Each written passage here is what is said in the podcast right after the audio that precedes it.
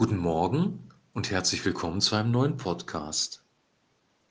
Wir haben gestern im Johannesevangelium gelesen, dass Jesus sich den Menschen nicht bedingungslos anvertraut hat, weil er wusste, was im Menschen ist. Er kannte die gefallene Natur des Menschen und dass er sich seine Freunde, seine Jünger bewusst gezielt ausgewählt hat.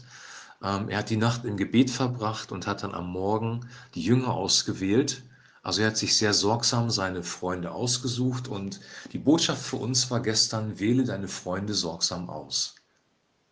Wenn wir die Geschichte weiterverfolgen, dann erkennen wir aber, dass selbst das sorgsame Auswählen der Freunde und der Weggefährten uns nicht davor beschützt, dass wir enttäuscht werden. Jesus ist massiv enttäuscht worden, obwohl er Gottes Sohn war und wusste, was in den Menschen ist und äh, sich seine Jünger bewusst ausgewählt hat, nämlich von Judas und von Petrus.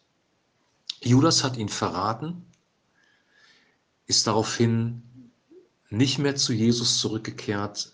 Es gab keine Heilung in der Beziehung und erst dann, ja, er hat sich das Leben genommen durch diesen ganzen Sündenfall, in den er reingeraten ist. Und dann gibt es Petrus, der ihn verleugnet hat, der geleugnet hat, ihn zu kennen, der sich sogar selbst mit einem Schwur verwünscht hat, der komplett zusammengebrochen ist in seinem Inneren. Ähm, die Bibel sagt, er weinte bitterlich, als er Jesus verleugnet hat und der dann in seinen alten Beruf zurückgegangen ist und wieder Fischer wurde. Und dann gab es eine Begebenheit, wo er nochmal ein Treffen mit Jesus hatte am See und wo sie zusammen gesprochen haben, die Beziehung wiederhergestellt worden ist und Jesus ihm einen Auftrag gegeben hat für die Gemeinde.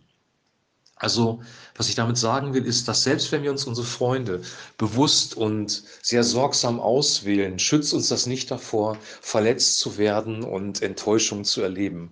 Enttäuschungen gehören in dieser gefallenen Schöpfung zum Leben dazu und das müssen wir realisieren.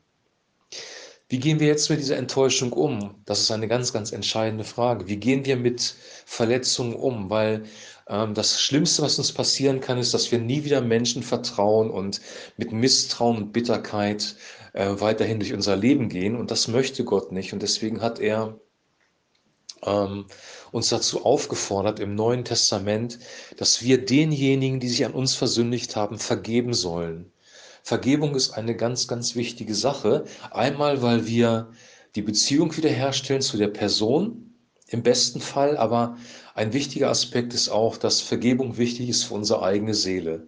Wir schützen unsere eigene Seele, wir reinigen unsere eigene Seele, wenn wir Vergebung praktizieren. Und deswegen ist es wichtig zu wissen, was Vergebung überhaupt ist, weil wir manchmal so eine falsche Vorstellung von Vergebung haben, die auch geprägt ist durch unseren christlichen Background. Wir denken, wir müssten ähm, gleich wieder gute Gefühle haben der Person gegenüber. Es müsste alles wieder komplett in Ordnung sein. Wir dürften gar keine Vorbehalte mehr haben. Ähm, und das ist nicht so, weil das kann man nicht von jemandem verlangen, der zum Beispiel Missbrauch erlebt hat oder der wiederholt von einer Person Schlechtes erlebt hat. Es geht einfach darum, dass wir loslassen und denjenigen freigeben. Das, was ähm, im griechischen Urtext steht, der Begriff, den wir mit Vergebung übersetzt haben, bedeutet eigentlich wegschicken, loslassen, freigeben. Wir geben diese Person frei, wir entlassen sie in die Gegenwart Gottes sozusagen und wir nehmen den Schuldbrief und verbrennen ihn. Also wir sagen bewusst auch zu Gott im Gebet, Herr, bestrafe, er hat mir wirklich Übles angetan, das können wir auch so sagen. Also wir müssen nicht den Sachverhalt leugnen, aber bitten Gott dann, dass er diese Person nicht dafür bestraft. Wir geben sie frei und wir segnen sie. Wir wünschen dieser Person Gutes, wir segnen sie und wir bitten auch Gott, dass er sie segnet. Das ist im Endeffekt das, was Vergebung ausmacht. Und im besten Fall kann es sogar passieren, dass die Beziehung wiederhergestellt wird, dass derjenige einsieht, dass er sich gegen uns versündigt hat und dass wir wieder eine neue Beziehung starten können. Das ist aber nicht immer der Fall. Manchmal haben wir auch mit, äh, haben wir es auch mit uneinsichtigen Menschen zu tun, die ihre, ihr falsches Verhalten noch versuchen zu rechtfertigen. Dann ist die Beziehung nicht wiederhergestellt. Aber wir sind von unserem Inneren her frei.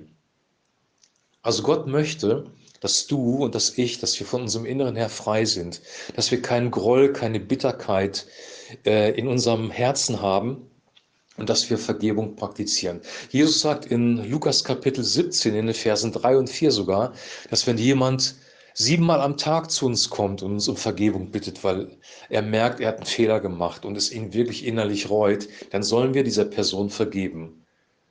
Ich glaube, dass das nicht als mathematische Zahl gemeint ist, sondern siebenmal bedeutet eigentlich, ähm, es gibt kein Ende, es ist eine Voll Zahl der Vollkommenheit in der Bibel.